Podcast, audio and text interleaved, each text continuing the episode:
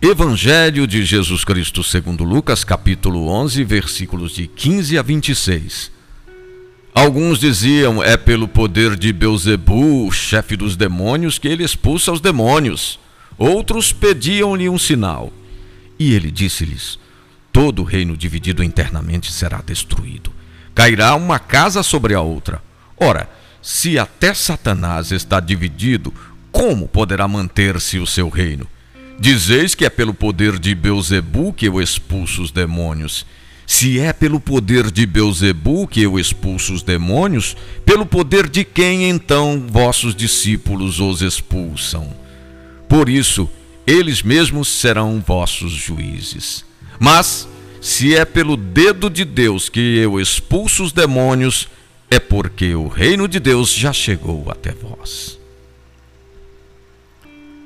Uma das táticas mais infelizes é tentar desqualificar o adversário. Para isso, não se levam em conta os argumentos, mas apela-se para subterfúgios. Satanás é o cabeça do reino, cujos membros, os demônios, estão a serviço de sua vontade. É o reino das trevas. Por se tratar do reino da mentira, vale qualquer argumento. Eles pedem a Jesus um sinal do céu. Ele mesmo, Jesus, o Filho de Deus, é este sinal.